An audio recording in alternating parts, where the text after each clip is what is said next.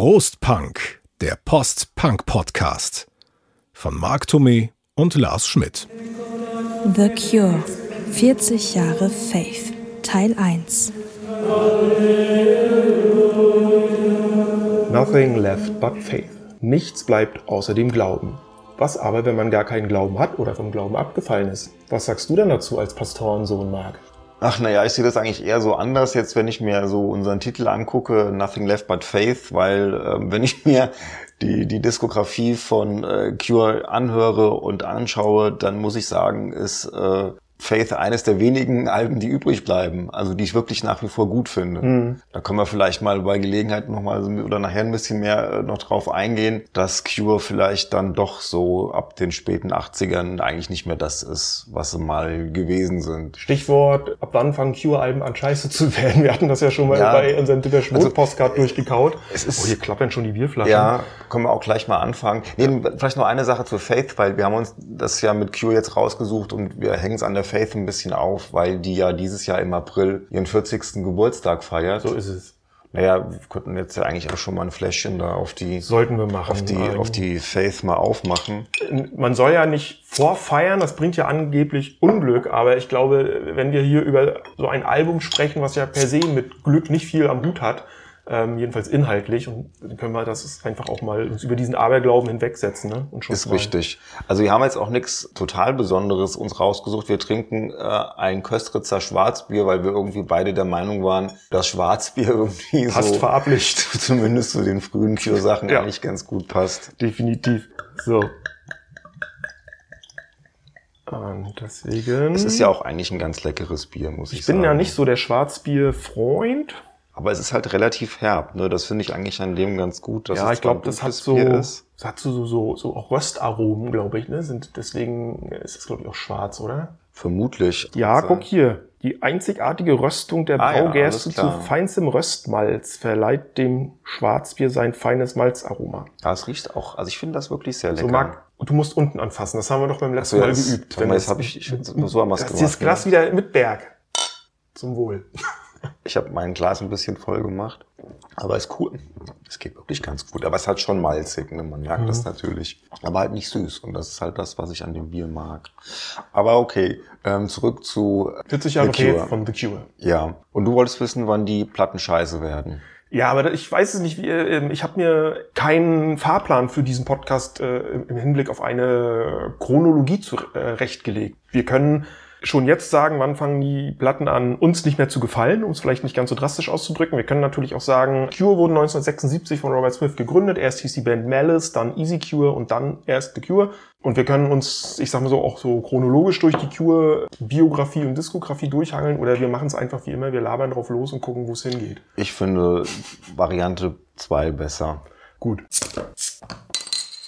Marc, kannst du noch irgendeine persönliche Anekdote zum Thema Du und The Cure irgendwie zum Besten geben? Ach naja, also das, das Ding ist halt, für mich war der Robert äh, total wichtig, irgendwie so als, als Idol, als, als Role Model, habe ich ja damals schon gesagt. Und zwar in meiner Jugend mochte ich äh, nicht so dieses klassische Männlichkeitsbild, damit konnte ich mich nicht identifizieren. Also so dieses ähm, bisschen hier ein bisschen rumprollen, ständig mhm. dicke Eier das Posehafte. haben, das Posehafte ja. und das war überhaupt gar nicht mein Ding und da bot sich ähm, der gute Robert eben und The Cure im Allgemeinen eigentlich prima an. Ja, so ein bisschen diese diese tiefgründige Schluffigkeit. Das fand ich irgendwie auch gut. Es ist ja auch so ein bisschen, ich würde mal sogar sagen, ähm, androgyn, ohne irgendwie gay zu sein und ähm, wenn du eher so ein zurückhaltender Typ bist, ähm, Germanistik äh, Leistungskurs hast und gerne Gedichte von Georg Trakel liest, dann war es natürlich sehr naheliegend, da irgendwie zu Cure zu kommen. Und deshalb war der für mich so wichtig. Also vor allen Dingen der Robert, auch vor allen Dingen in dieser Zeit, weil ich hatte dann halt auch so,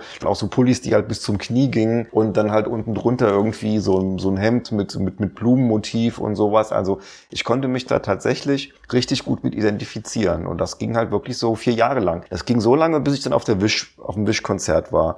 Zum einen, ähm, weil die Musik da nicht mehr mich so ganz abgeholt hat wie diese älteren Sachen. Und zum anderen weil ich da zum ersten Mal so richtig mir bewusst gemacht habe, wie uniform das doch ist. Ja, irgendwie denkst du dir so als Cure-Fan in einem, in einem eher kleinen Städtchen, der halt mit so einem Megapulli da rumläuft und eben die Haare so ein bisschen krähennestmäßig sich äh, zurecht föhnt, dass du da ähm, sozusagen was Besonderes bist, dass du da irgendwo, äh, dass es individuell ist. Aber dann geh halt mal auf ein Cure-Konzert. Ja, da mhm. laufen 300 von diesen Freaks da rum und die sind alle noch wesentlich geiler gestylt als du. Und dann habe ich dann auch so mit, mit ähm, 22 habe ich mir dann gesagt, so 21, 22, nee, also das, das macht jetzt für mich auch keinen Sinn mehr, da so ein, so, ein, so, ein, so ein Jünger dieser Band zu sein. Und dann wurde ich dann halt auch sehr viel kritischer. Und auf einmal, wenn du nicht mehr dich selbst so als, als Hardcore-Fan siehst und nicht mehr so unkritisch an die Sache rangehst, dann merkst du natürlich auch, dass vielleicht doch nicht alles Gold ist, was glänzt. Und da musste ich mir auch eingestehen, dass mich die Disintegration langweilt und ich die Wish eigentlich scheiße finde. Ja. an der Stelle kann ich die Geschichte ja mal erzählen. Also Just Like Heaven, als, als der Song rauskam, das war ja, da war ich gerade in, in, in der Lehre und war 1988 dann auswärts in, in einem kleinen Kaff in Sachsen für ein halbes Jahr im Lehrlingswohnheim. Da war jeden Donnerstag und jeden Samstag im Herkules auf dem Marktplatz war Disco. Da lief zum Beispiel dann auch Just Like Heaven von The Cure. Und da gab es ein Mädchen, die eben auch so wie Robert Smith auch gestylt und aufgedonnert rumlief. Und in die habe ich mich natürlich sofort verliebt. Aber sie hatte halt einen anderen und hat mich irgendwie mit dem Arsch nicht angeguckt. Ja, so Mist. So, ne, genau. Und dann war das natürlich, äh, passte natürlich auch diese Musik wunderbar dazu, um irgendwie so seine, seinen, seinen Liebeskummer drin zu ertränken. Bis eines Abends dieses Mädel wie eine Gestalt irgendwie aus dem Nirgendwo neben mir auftauchte in dieser Disco und, und äh, der DJ spielte Just Like Heaven von The Cure.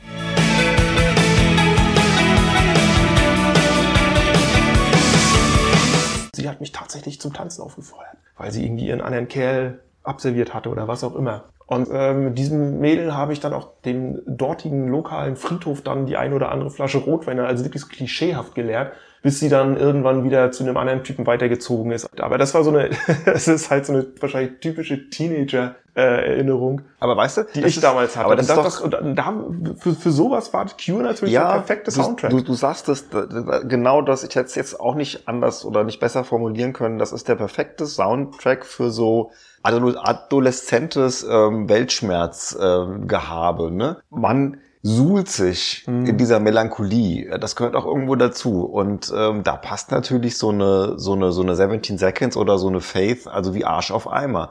Also es ist wirklich genau das. Das ist der Soundtrack für diese, für, für Liebeskummer, für so einen generellen Weltschmerz, ja. Und wir haben das auch, äh, also meine besten Freunde, also ich hatte einen richtig, also, also ich habe mehrere richtig gute Freunde gehabt, aber der eine, der war halt genauso wie ich so ein großer Cure-Fan und Logo. Also ähm, ab auf dem Friedhof und irgendwie ähm, über Liebeskummer philosophiert und dazu halt ähm, leise die Faith gehört und sich dazu halt mhm. dann irgendwie drei, vier Bierchen reingestellt. Und äh, danach kamst du dir aber total toll vor, ja. Da warst du dann wirklich irgendwie so der, der Düsterkönig, ja, von ja. Ingelheim. Also keine Ahnung. Der Düsterkönig von Ingelheim. ja, aber ich meine, aber du kamst ja. dir dann schon irgendwie auch cool vor, ja. ja, ja und und ähm, es, es war halt dann auch eben, wie ich schon gesagt habe, man, man zog sich dann eben schwarz an und es war halt nur eine kleine Gemeinde da von Leuten, die eben so ähm, schwarz getragen haben und die halt, also ohne dass wir jetzt irgendwie Gruftis gewesen sind, aber du mhm. hattest halt eben, darum auch Schwarzbier, wir waren halt dann schon ziemlich äh, uniform, eben, es, Farben waren verpönt. Also später dann natürlich auch bei mir dann eben, weil es Robert halt so getragen hat, dann eben mal ein buntes Hemd oder sowas drunter, aber ansonsten war das in erster Linie halt schwarz. Und damit kamst du dir doch echt etwas Besonderes vor, weil du dich halt so vom, vom, vom Gros der Leute da abgehoben hast. Ich habe mir auch dann irgendwann nach der Wende im, so, so einen schwarzen Schlabberpulli dann mal gekauft. Ich ziehe es ja immer noch gerne an, so ist es ja, ja nicht. Klar. Aber da hat natürlich auch eine andere, es ist halt bequem. Ne? Und damals war es halt wirklich ja, so ein bisschen. Heute überwiegt, überwiegt der praktische ja. äh, Aspekt und damals war es äh, der modische. Ähm, wir hatten ja ursprünglich auch mal überlegt, ob wir die Folge nicht Three Imaginary Boys nennen, so wie die erste, das erste Album von Cure. Und ähm, so im Nach, im, beim Nachdenken habe ich mir überlegt, dass das eigentlich ganz gut auch gepasst hätte, weil ich finde, wenn man sich die Cure-Geschichte anguckt, dann hast du im Prinzip diese Three Imaginary Boys, also Robert Smith, Lloyd Tolhurst und dann eben Simon Gallup am Anfang noch Michael Dempsey, der auf der ja. ersten Platte Bass gespielt hat. Aber dieses äh, Three-Piece, diese drei Leute, ich finde, die haben für mich die Cure-Musik gemacht, die am ehesten bei mir haften geblieben ist und die ich auch heute noch gerne höre. Was danach kam, finde ich, wird dann, obwohl es immer erfolgreicher wurde, eigentlich immer schwächer. Also ich finde, als Cure dann sich 85 irgendwie neu erfunden haben, mit fünf Leuten dann eben und nicht mehr dieses Three Imaginary Boys Ding waren, da fangen für mich die Probleme mit der Band an. Also mhm. im Prinzip ab der Head on the Door. Also ich meine, die Japanese Whispers, also die Singles, die dann nach der Pornography rauskamen, die sind ja was ganz anderes und sind ja eher auch so ein Projekt von Lloyd Tolhurst und von, von äh, Robert Smith. Sind ja jetzt auch nicht so, sind zwar Cure gelabelt, aber ich finde jetzt nicht unbedingt, dass das so typische Cure-Alben ähm, wären. Die The Top hat der Robert mehr oder weniger alleine geschrieben. Von daher finde ich das Album zwar gut, aber es ist auch jetzt eben kein Cure-Album. Nee. Die haben sich dann eben wieder neu formiert, 85 mit der Head on the Door. Und dann kommt dieses Line-Up, mit dem sie dann, glaube ich, von 85 bis 92 ja, oder sowas Simon unterwegs. Gallup ist wieder dabei, der ja, ja nach der Pornography-Tour äh, im, im Streit mit Robert Smith ja abgesprungen ist. Also ich gebe dir recht, für mich ist die, diese Head on the Door eine Platte, die ich persönlich sehr, sehr mag, die mir sehr gut gefällt. Und die stellt für mich sozusagen auch musikalisch so ein Bindeglied dar zwischen dem, was davor war und dem, was danach kommt. Weil Du hast so diese schon fröhlichen Pop-Songs, wie sie danach häufiger aufgetaucht sind, sowas wie Close to Me oder In Between Day zum Beispiel.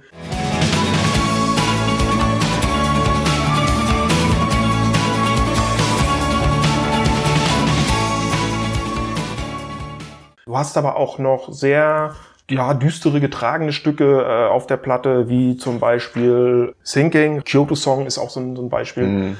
Genau, und da verbinden sie halt beides. Es sind, sind auch ein paar schräge Sachen bei, so wie sie davor auf der Top gewesen sind. Also für mich, wie gesagt, genauso dieses Übergangsding. Ich finde auch, also ich, mir gefällt auch die, die Kiss Me, Kiss Me, Kiss Me, die danach kamen, noch so in Teilen, die Disintegration, finde ich gut, wenn auch heute nicht mehr ganz so stark wie damals. Und danach fängt es dann wirklich an, ja, beliebig zu werden. Und weil das Wish-Album von 92, das ist dann so, ja, mir schon zu poppig und zu, zu auch zu nichtssagend eigentlich. Geht mir ähnlich. Ich finde halt tatsächlich, dass das allererste Album für Imaginary Boys ist halt so ein Sammelsurium von Stücken, die sie ja dann aus der Schublade gezogen haben. Ne? Das ist ein ziemlich heterogenes Album. Mhm. Und Robert war ja auch nicht so zufrieden, weil er da kaum Einfluss drauf hatte auf den Klang. Ich mag die aber eigentlich ganz gerne. Ich finde, das ist so knackiger Pop, Punk, New Wave, Crossover ja. und ich finde, man kann die heute immer noch prima anhören. Halt so, man muss immer den zeitigen äh, Kontext eben auch mit äh, bedenken da bei dieser, bei diesem Album. Aber ich finde für so 1979er Album finde ich das vollkommen Top, in Ordnung. Ja. Und also, es hat ja schon Klassiker wie Fire eben, in Cairo oder 1015 Saturday Night äh, schon drauf.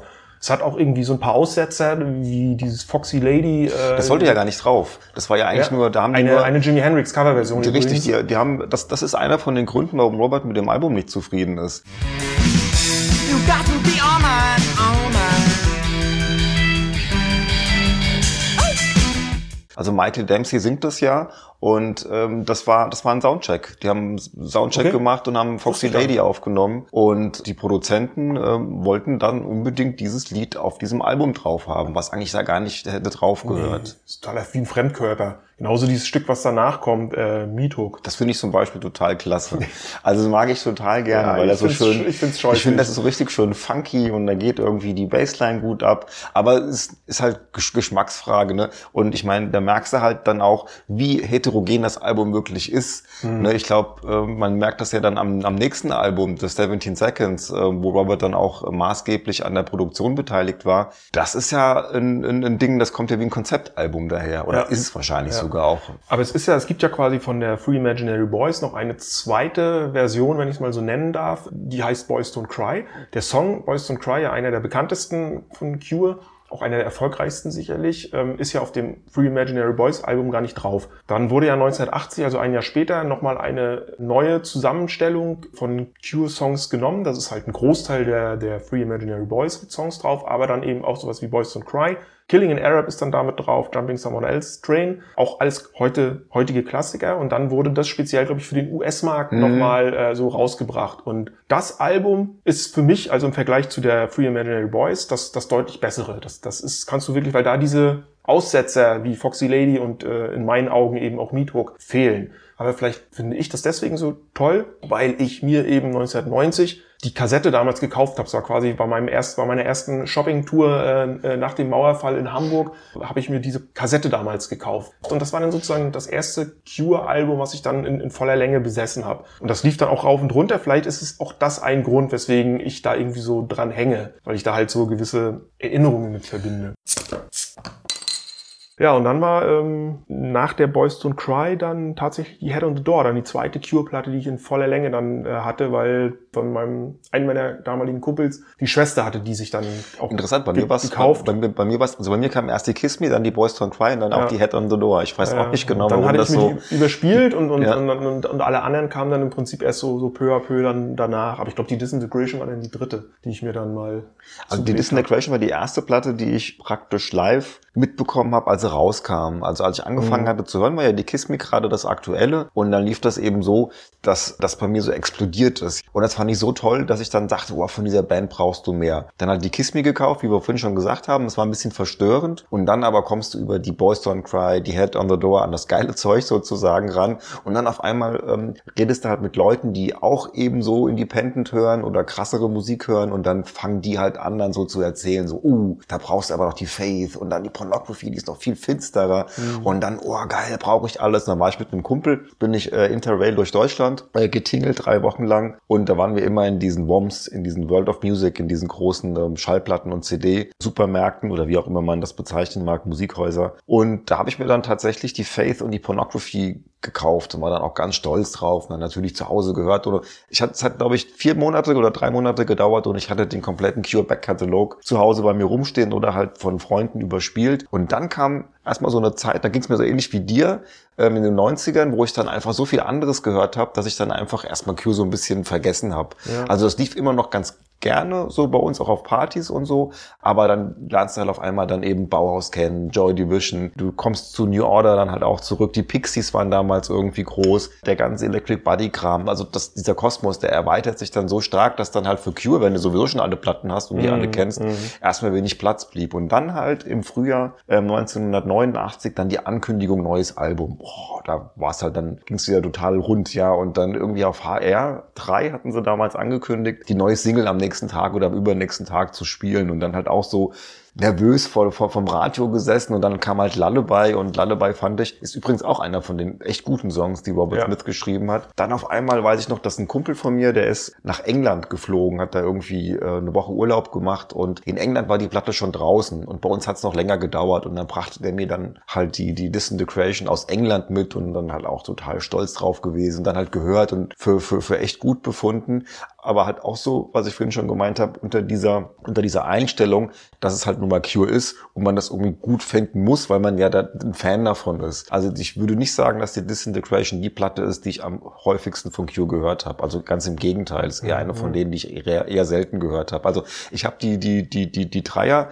also unsere, wie war das nochmal? Die dreiköpfige Hydra der Band. Ja, ich habe die dreiköpfige Hydra halt super gerne gehört, wobei ich sagen muss, dass ich die Pornography eher nicht so gerne gehört habe. Die finde ich eigentlich jetzt erst irgendwo so richtig gut. Ja, ja. Die, die brauchen ein bisschen, bis sie reift sozusagen in deinem Ohr. Und ich fand halt die Boys Don't Cry beziehungsweise die Three Imaginary Boys sehr gut und eben die Head on the Door, das war auch ganz lange eine meiner Lieblingsplatten. Aber wenn du so ein Ding halt einfach hoch und runter nudelst, irgendwann ist er auch dann echt durch. Ja, also deshalb ist es auch schwierig für mich, die jetzt zu hören. Also, weißt du, zur, zur Faith habe ich immerhin noch so diese, diese, diese coolen Friedhofsmomente dann im Kopf und das hat für mich irgendwie so eine bestimmte Bedeutung, weil es einfach auch tatsächlich ein gutes Gefühl in mir auslöst. Die Head on the Door, die lief halt zu jeder erdenklichen Tages- und Nachtzeit sozusagen. Auf jeder Party wurde zu Close to Me abgehottet. Dementsprechend habe ich da überhaupt keine, weißt du, da gibt's keine Bilder irgendwie, die ich da so groß im Kopf habe, wenn ich die höre. Ja, bei mir wären es Boys Don't Cry und die Head on the Door sein, ganz einfach, weil ich sie als erste hatte und gerade die beiden, also speziell die Boys Don't Cry, die lief auch ganz viel auf unseren Partys dann äh, rauf und runter und dann ist hatte man die im Auto ist eine geile Partyplatte, muss man ganz ehrlich. Ja, also ich finde, äh, wenn, wenn du dir jetzt, äh, es ist die beste Cure Platte, die man, wenn man gut gelaunt ist und eben auch so ein bisschen was braucht, um meinetwegen zu pogen oder wie mhm. auch immer, dann ist die Platte doch ja, perfekt. Ja, weil da keine so düsteren oder ja. so getragenen Stücke drauf sind, wie dann auf, auf allen, die danach kommen. Eben, ich meine, so Sachen wie 1015 oder sowas oder Accuracy oder sowas, das ja, ist das toll. Also jeder einzelne find, Song ist, ist da echt durchgehend cool. gut. Ja. Ich finde auch dieses Grinding Halt finde ich großartig.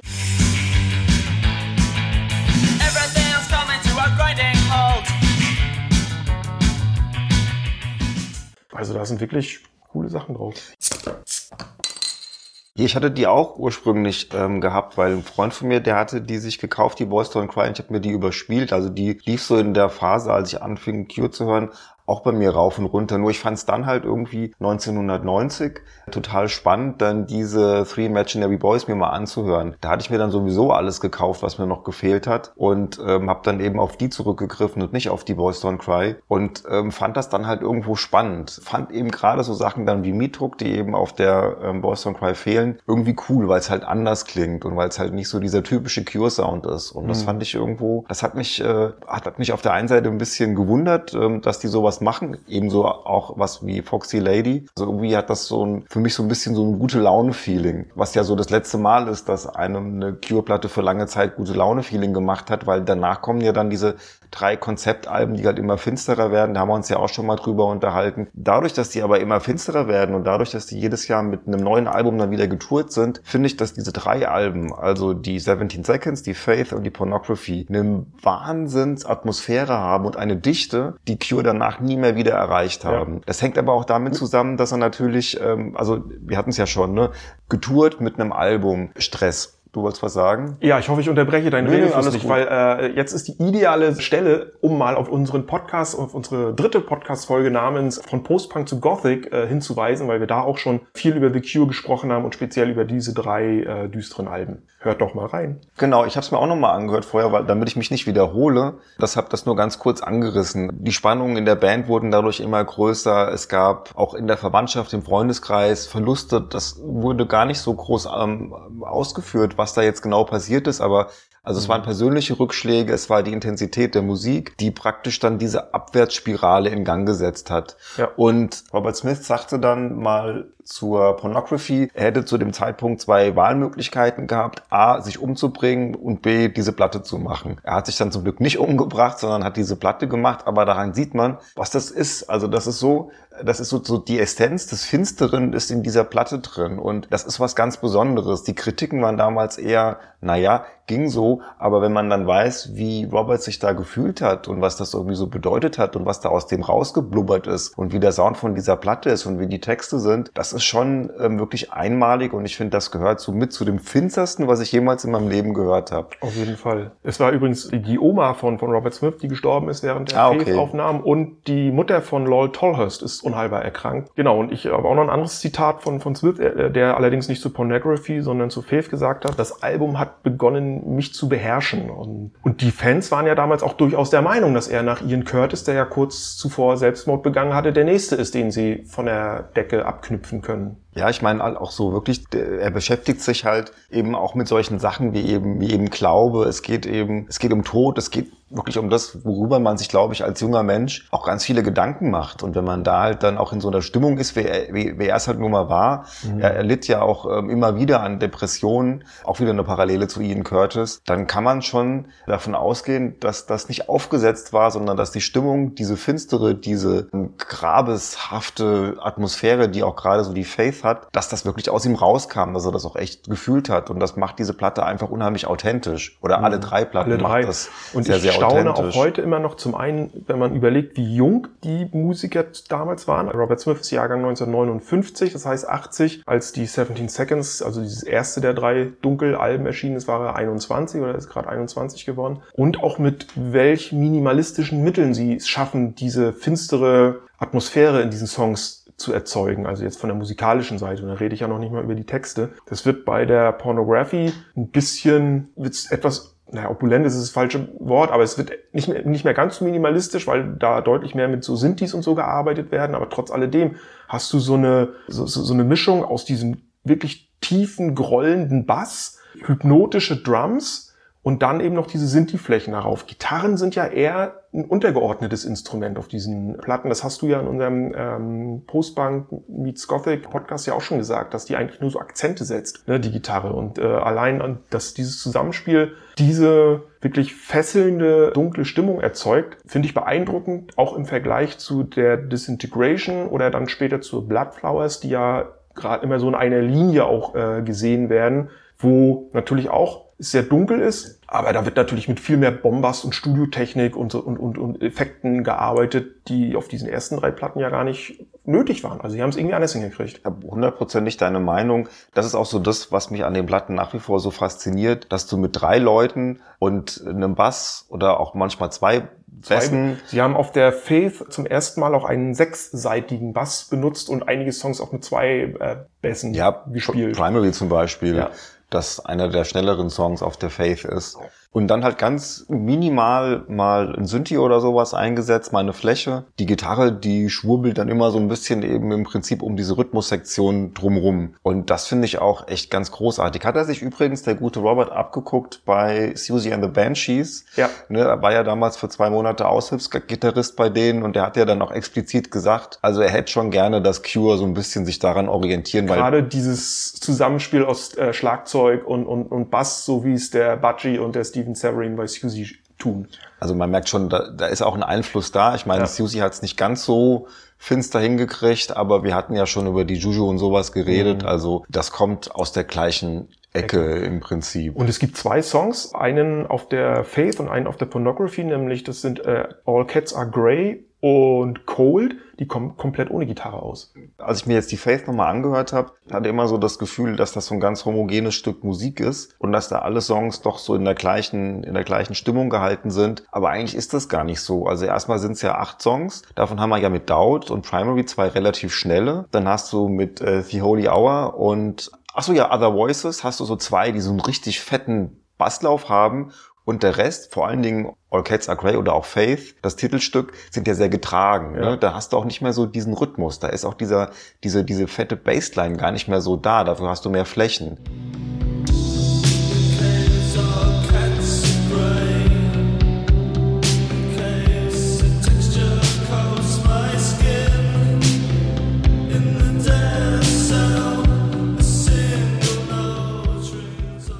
Und das sind ja so diese total traurigen Songs, dann mhm. muss man sagen. So bei Other Voices, da kannst du ja noch so ein bisschen irgendwie zu rumhüpfen, wenn du es unbedingt willst, in der Grufti-Disco oder wie auch immer. Ja. Aber das ist bei, bei Faith oder The Drowning Man oder sowas dann halt nicht mehr, nicht mehr möglich. Also so hat die Platte doch mehr Facetten, als ich das irgendwie so in Erinnerung hatte. Mhm. Aber ist natürlich trotz allem, wenn man sie sich in der Gesamtheit anhört, ein ganz finsteres Ding, äh, war ein bisschen melancholischer, ein bisschen angenehmer noch zu hören als die Pornography, weil die ist halt dann einfach nur noch Truffkapell. Also das ist ja dann, also auch mit diesen, mit diesen fetten Drumbeats, die der, die der so Leute wie Hanging Garden zum Beispiel, ja. wo da dieser, dieses, dieses Zusammenspiel, gerade da, dieses Zusammenspiel aus Bass und, und diesen Drums am Anfang dich ja irgendwie so komplett weghaut, finde ich.